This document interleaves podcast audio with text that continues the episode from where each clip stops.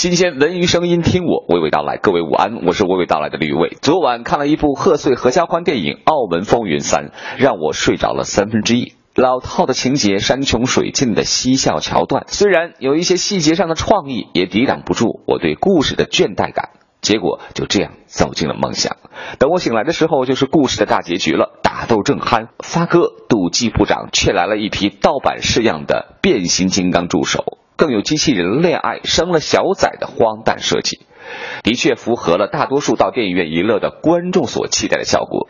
我们可以看到的是，欢乐的同时，影片票房收入也在节节攀升。对于其中一位投资人主演之一刘德华来说，并不会因此而派红包。红包我不会发红包啊！我试过一次啊，有一次拍戏在大年初三拍戏，然后那天我说：“哎呀，好了，拍一下红包哈。”在那边我说一百块一个，忽然间跑了六百多人出来，所以从那一年开始到现在我都不派了。这个发哥会派，我们老板会派，对吧？派多少红包说？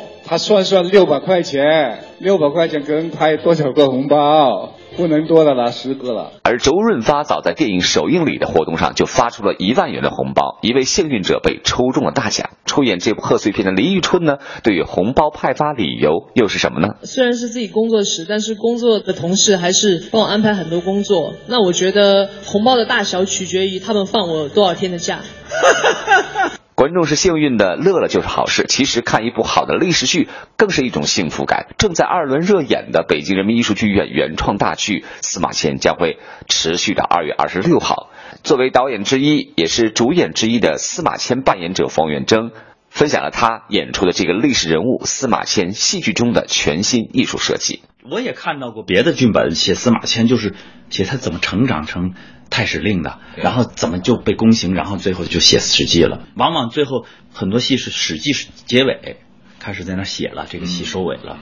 我们这个戏表现的不是，我们这个戏实际上可能是大情怀的东西更多一些。所以，可能对于你，比方说他的心理转型是从哪儿来的？是从他父亲的灵魂对话，对吧？特别棒。所以你说。我们没有吗？我们是有的。我觉得还有一个对戏特别棒的是，呃，你跟屈原那段，哎呀，也是很棒。对，很多人就是有的人说，哎，为什么要说纵的？我说这就是我们对你，因为司马迁跟屈原对话，能写出很哲理的东西。那种哲理恰恰可能是观众会听得枯燥。还有一个就是说，难道两个大文人之间不能有很有趣的对话吗？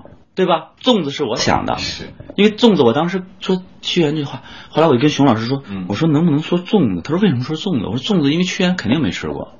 哎，他说你这点挺有意思的。我说我说为什么非要两个大一个史学家一文学家谈的很高的哲理东西，让观众听着说受受教育来了？